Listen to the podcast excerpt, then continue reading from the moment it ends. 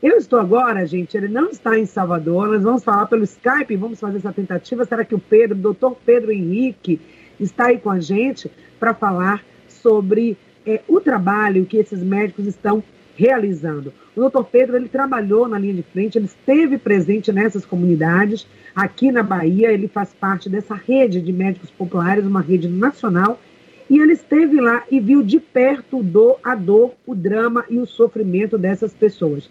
E ele está aqui com a gente, Pedro. Será que você está me ouvindo bem? Já pode dar um bom dia aqui aos ouvintes da Rádio Excelsior da Bahia. Bom dia. Bom dia. Estão ouvindo? Estou, eu estou te ouvindo bem, Pedro. Que alegria falar com você. De onde você está falando agora? Agora eu estou em Santa Catarina, em Garopaba, onde eu vivo, né? E estive aí por duas semanas na, na Bahia, trabalhei dez dias em Jiquiriçá, uh, no Recôncavo, né? E tive contato com essas, essa situação é, pós-enchentes, né, com a população e, e tudo que envolve aí. Perdi um pouco aqui o seu contato, tá? Mas estou te ouvindo. Ivan Marques, sinalize para a gente, Ivan. Bom dia, você também ouvinte aí pelo WhatsApp, que é o 996813998. Nosso programa hoje está típico, uma mudança aí no nosso roteiro habitual que você está acostumado. O Pedro daqui a pouco tem uma consulta, né, Pedro? Às nove e meia, por isso pôde nos atender agora no primeiro horário do programa. E a gente quis muito conversar com ele para a gente sentir, através da fala de um profissional que esteve lá em loco, como é viver uma catástrofe. No Brasil, a gente não tem muitos históricos, né? De acidentes naturais, a gente não convive com a questão de terremotos, até tem de vez em quando, mas muito pouco, não nas escalas que a gente percebe que acontece no mundo. Mas o que vocês viram lá, Pedro, foi praticamente um cenário de guerra, um cenário de catástrofe total. Quais foram as grandes demandas que você percebeu que as pessoas traziam para vocês do ponto de vista psicológico, da saúde mental. O fato de ter perdido suas casas, às vezes o seu, o seu animal de estimação, ter perdido né, um pouco da sua história, isso abalou psicologicamente as pessoas? Sim, isso foi um relato frequente dos, dos pacientes, né? Em relação à, à perda, tanto da, das casas, dos móveis, que, que às vezes é bem, bem trabalhoso para conquistar, né? Mas muitas lembranças também. As pessoas citavam as lembranças da, da, da criação dos filhos e tudo que estava envolvido com, a, com aquele, aquele lugar ali que foi, foi afetado pelas enchentes, né? E realmente o cenário pós-guerra, porque eu cheguei lá 15 dias depois, né, da, do dia que foi a enchente, que foi no dia 25 e no dia 26. E, e aí tava, já não tava tão caótico, mas ainda muita lama, o pessoal limpando suas casas e casas caídas, tinha casas que estavam em demolição, escola, hospital, biblioteca municipal, comércio muito afetado, então abala psicologicamente vários fatores, né? não só pelas memórias, mas pela questão também financeira, pela questão de moradia, pela questão e medo mesmo, né, de preocupação em relação à, à segurança de estar nesse lugar de novo, talvez. E então, o transtorno que gera, além de perda de medicamento, perda de receita, que foi com as águas, né? Então, tudo, tudo influencia, abala muito, né, psicologicamente as pessoas. Tristeza, medo, é o que a gente mais percebia em relação à saúde emocional, assim, né? Por sorte, não teve perda de vidas, né? Então, foi um consolo no Natal, né? E teve, tem muitos tem muitos acometimentos para depois da enchente, para além das perdas materiais, né? Eu falando como médico em relação à saúde das pessoas, né? O risco de outras doenças, infectos contagiosos e tudo o, o que que deixa as pessoas mais vulneráveis, vulneráveis em relação a, a enchente, né? Água parada, a mudança do, do curso do rio, a, além da, desses determinantes sociais, assim, né? Que é a questão da moradia, da renda, uh, tudo isso que tem envolvimento direto com a saúde e qualidade de vida das pessoas, né? Pois é, sobre isso que eu quero conversar com você daqui a pouco. Você ouvinte que está acompanhando o programa, que já ouve o programa sempre, está acompanhando hoje, talvez pela primeira vez, nós estamos numa semana SOS Vida, é uma semana de mobilização que o programa Em Sintonia e o Portal Saúde no Ar está fazendo é, com pensamento voltado para as vítimas das enchentes. Esse janeiro branco, ele é um janeiro branco atípico, porque nós estamos vivendo um mês de alerta à saúde mental com inúmeros problemas, né, com inúmeras situações. É, estamos vivendo um período de pandemia, estamos vendo o aumento do número de casos. Iniciamos o ano, geralmente quando a gente começa o ano, começa com muita expectativa positiva. Vou fazer isso, vou fazer aquilo. E o ano começou para muitas pessoas com uma total tragédia, né? com a perda de tudo. Elas iniciaram, estavam exatamente na semana de dezembro para janeiro, para a virada do ano, vivendo um drama pessoal, familiar e comunitário muito grande. Então, qual é o impacto que isso traz do ponto de vista da saúde mental? E nós também, que projetamos começar um ano já sem Covid, já com as pessoas vacinadas, e agora estamos vivenciando uma outra onda, um novo momento de dificuldade. Então, o janeiro branco de 2022 traz esse aspecto, as coisas que podem abalar e que podem impactar na nossa saúde mental. Estamos em sintonia com você, em sintonia com a solidariedade, em sintonia com a vida, em sintonia com a saúde mental, em sintonia com esta campanha desenvolvida por psicólogos, é um movimento nacional que chama atenção, que alerta para a necessidade do cuidado com a saúde mental.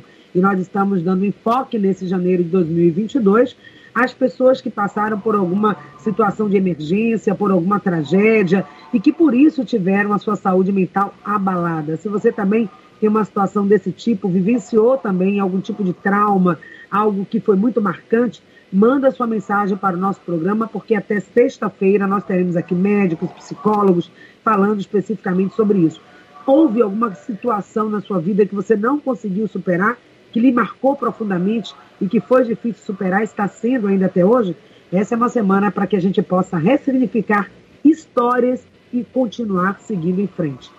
Pedro, então voltando aqui com você, você deve ter ouvido muitas histórias assim, né, de pessoas que tiveram realmente as suas vidas abaladas pelas enchentes. Alguma história em particular que te tocou mais?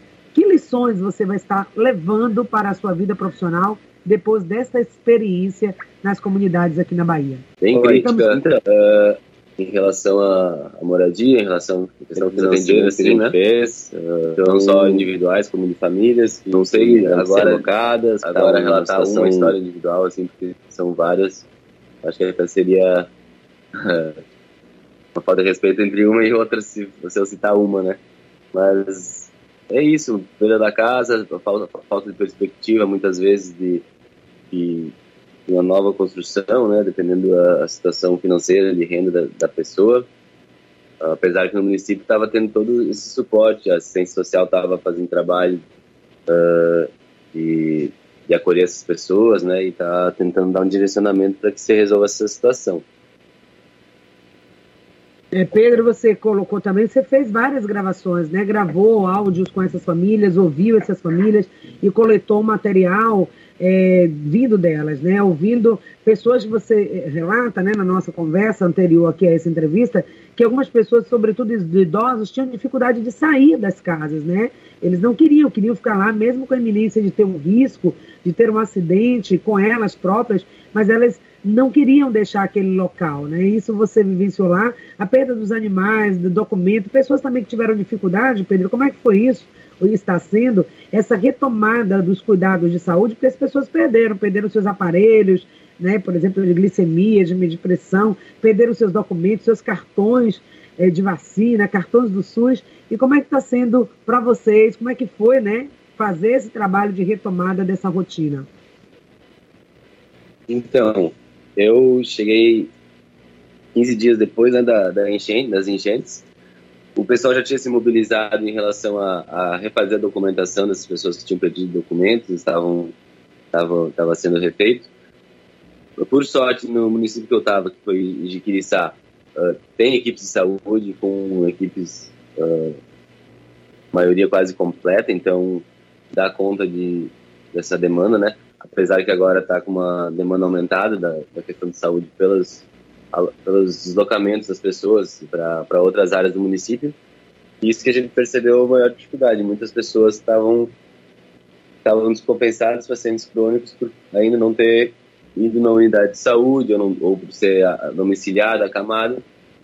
Isso foi uma demanda bem frequente em relação a, a nossas consultas em visitas domiciliares, né? Pacientes crônicos sem medicamentos, sem acompanhamento, glicemia, por exemplo, depressão, que são hipertensos diabéticos, que é uma, que é uma, são, são doenças que cometem muitas, pessoas, né?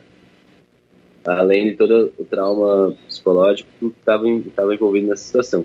E sim, os mais idosos tinham uma resistência maior de sair das casas, foi um relato de, de, que a gente colheu de alguns, de alguns pacientes que eles não acreditavam que a água ia subir tanto, assim, né? eles pensavam, ah, vamos levantar as coisas nas nossas casas e vai, vai baixar o rio, mas aí foi aumentando, foi aumentando, e os familiares acabaram tendo que ser enfáticos em tirar essas pessoas que não estavam resistindo para sair das casas para poder fazer o resgate, o resgate delas.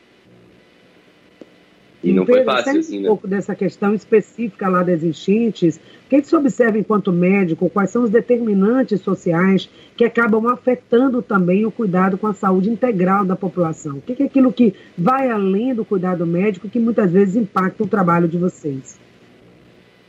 Então, né, nessa perspectiva, né, só fazendo um link com essa, com essa questão das enchentes, é uma, é uma situação que fica muito iminente, essas, essas outras questões, para além da queixa principal do, do paciente quando chega numa consulta médica, né? Por exemplo, saneamento básico, né, que é uma questão que com as enchentes acaba, acabou ficando sobrecarregado, entupido, e, e aí as pessoas não, não, não tá, tava com lama no, no, na questão do, do esgoto, isso acarreta muito mais risco de outras doenças infecto-contagiosas, né? Isso não só em áreas de enchentes, como em várias outras áreas que não têm um saneamento adequado, que, que tem saneamento clandestino e tudo mais, as pessoas acabam tratando uma doença e voltam, como você falou, voltam para casa e acabam que ainda estão em contato com esse risco, né, de uma doença infecto-contagiosa, sem falar no mau cheiro, sem falar quanto isso acarreta na, na qualidade de vida da, dessas pessoas. Uh, além, do além da, da questão do tratamento de esgoto, tem a questão da água potável, que, que era uma dificuldade até, até quando eu estava lá, pelos canos estar tá, tá contaminados, assim, com lama, né? Então, a água, alimenta, alimentos contaminados, isso tudo acaba prejudicando né, a, a qualidade de vida das pessoas e de, mantém as pessoas sob um risco iminente de, de, de doenças que aumenta muito pós-enchentes, né? Diarreia, uh, intoxicações, uh, como animais peçonhentos também, que, que, que, é uma, uma questão que por ter, ter seu habitat destruído pelo rio, acaba estando mais próximo das pessoas e aumenta o risco de, de picadas, né? Dengue, leptospirose, uh, zika, chikungunya, são tudo doenças que acabam aumentando o risco em situação que tem água parada, que, que tem essa, essa característica, né? Que são, são doenças que, que aumentam o risco e as pessoas ficam mais propensas nessa, nessa situação. Mas voltando para os determinantes de saúde, nesse momento fica muito evidente quanto que uma moradia é importante para uma pessoa para estar tá, tá se sentindo bem, para estar tá se sentindo uh, acolhida por estar na sua casa, né? Porque as pessoas, a, a, mesmo estando na casa de parentes e amigos, elas não se sentem tão confortável quando está no, no, seu espaço, né?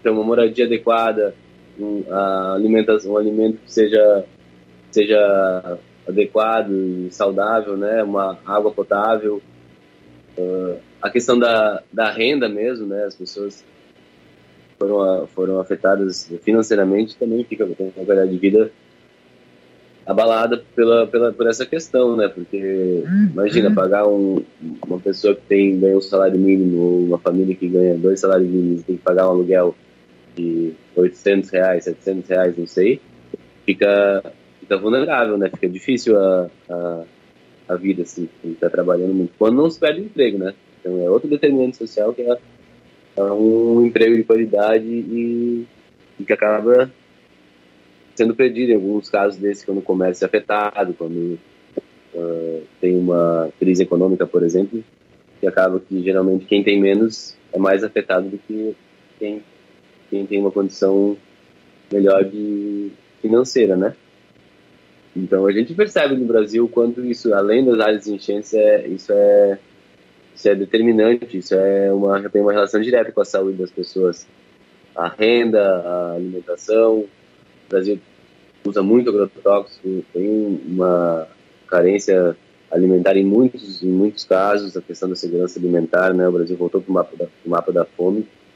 E aí a gente está tá, trabalhando no nosso consultório às vezes uma queixa de anemia, queixa, queixas clínicas mesmo, mas esses fatores, assim, é difícil a gente estar tá trabalhando dentro do consultório, assim, porque a gente está conversando com um paciente em relação a uma questão individual, mas pensando coletivamente, tem, tem que estar tá pensando nesses fatores como, como população, né, tanto, tanto como profissionais de saúde, isso, isso, me, isso me abalou, me chocou realmente como profissional. A gente até fez conversas com, com os agentes comunitários de saúde, com a equipe de saúde, que foi muito acolheu, nos acolheu muito bem no município. Em relação a isso, em relação a um planejamento urbano que seja compatível para que não aconteça de novo essa, essa situação de calamidade, né? E também a questão do ambiente, assim, mata ciliar, que às vezes, muitas vezes não é respeitada, que acaba assoreando o rio, uh, muitas plantações e pasto perto do rio que, que acaba causando erosão e assoreando, assoreando o rio, várias barragens que não tem planos de segurança, que não se sabe qual, qual foi o, o, o, grau de influência nessas enchentes. eu acho que seria isso que a gente tá, uhum. discutiu em relação a, a essas questões para além da, dos pacientes que a gente atendeu, né?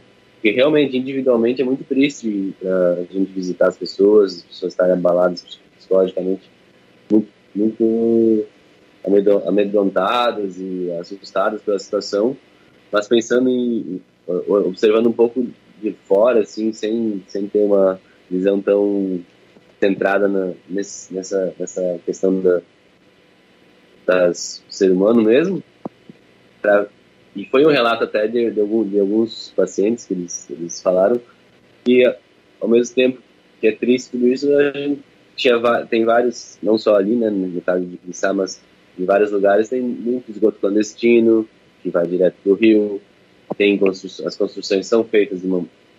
Claro, quando, quando iniciou a cidade não tinha essa perspectiva, não tinha essa, essa visão, as construções eram construídas em cima do rio, porque é o jeito mais fácil, porque precisa da água para irrigar, para beber, para se banhar.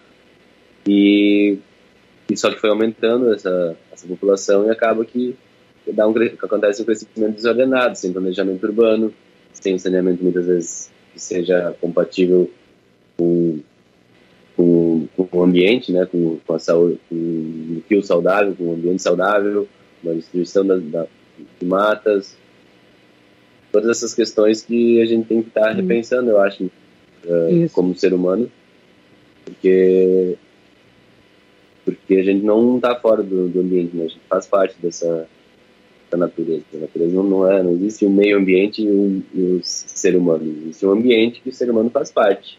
Exatamente, e todos meio... nós acabamos ficando vulneráveis, né? Isso que aconteceu com algumas famílias em particular, se não há um cuidado de prevenção disso tudo, desses determinantes sociais, se não há um trabalho contínuo para garantir às pessoas, de modo geral, saúde, bem-estar, qualidade de vida, em qualquer momento podemos ter a nossa vida abalada, devastada, porque se a gente não cuida do meio ambiente, se a gente não cuida do saneamento, se a gente não cuida da questão da segurança, né, da não violência nas, nas áreas urbanas e também de um melhor cuidado e assistência às pessoas que tão, estão nas regiões rurais, garantindo a ela segurança nesses espaços, a gente acaba vivenciando isso que a gente é, vivenciou aqui na Bahia. E, portanto, o Janeiro Branco, como eu disse, esse ano é bastante atípico. E você, como médico, né, sensível, ficou abalado, já está acostumado a ver o sofrimento, lida com isso diariamente na sua profissão. com o sofrimento humano, mas a coisa foi tão forte que realmente abalou vocês e marcou vocês que estiveram aí na linha de frente. E isso fez pensar, enquanto profissional da área da saúde, que a saúde é algo muito mais amplo do que só assistência médica, hospitalar, de medicamento. Saúde é bem-estar, é garantia de bem-estar físico, mental, espiritual, educacional, de lazer, de moradia, de segurança, de nutrição, de tudo, né, Pedro? Eu acho que deu essa visão aí, foi uma sacudida aí nos profissionais que olharam e com certeza vão ter um olhar diferenciado agora no tratamento e na abordagem da sua prática clínica. Nove e meia, nossa entrevista termina por aqui. Gratidão por ter aceito o nosso convite. Agora você tem um compromisso. Deixa então as suas considerações finais, a sua mensagem final aqui aos nossos ouvintes nessa semana SOS Vida, mobilização em torno do Janeiro Branco. Eu agradeço o convite, primeiramente, e quero deixar um abraço a todos, principalmente o pessoal de Quiriçá. Espero que eles consigam se reconstruir, se de refazer como comunidade, né? Para que a próxima visita que eu for lá esteja tudo mais bonito e as pessoas estejam mais alegres. E eu acho que é isso, acho que a gente tem que estar tá trabalhando, estar tá conversando como, como população em relação a isso, né? Porque uma sociedade segura é uma sociedade que não tem muita carência. E quando não falta comida, é muito mais propensa uma pessoa estar tá fazendo algum ato de para buscar uma, um recurso, né? E então ele vive uma sociedade que, que instiga, que estimula o consumismo, estimula uh, o acúmulo e acaba que não dá prioridade para as relações e para não, não tem um, um, olhar, eu acho, como como comunidade, como um olhar coletivo, que eu acho que é fundamental para que a gente viva bem individualmente. Se se os demais, se nosso entorno não está bem, está sofrendo carência, está com fome, a gente vai ficar muito mais propenso a estar tá sofrendo junto. E eu acho que é, seria isso que é, ficou muito claro nessa, nessa situação que, de enchentes e que como é importante estar o, a, ação conjunta, né? a ação coletiva, está se ajudando, está tá tendo um convívio que seja cooperativo, né? Não, não apenas competitivo e sempre estar o outro é como se fosse algo separado, o ambiente como se fosse algo separado e, e a gente segue assim de uma forma meio insensível. Certo? Com certeza, um... é uma ação conjunta, todos colaborando para que a gente possa restituir né, a saúde mental, a saúde física e também o cotidiano dessas pessoas. Obrigada, Pedro. Então, bom dia para você, tá bom, querido? Um abraço aí. O Pedro faz parte dessa rede de médicos, gente. Médicos populares. É uma rede nacional de profissionais que se colocam à disposição de forma voluntária para servir é, o país em, em, em situações de emergência, em situações atípicas, como essa que aconteceu aqui na Bahia.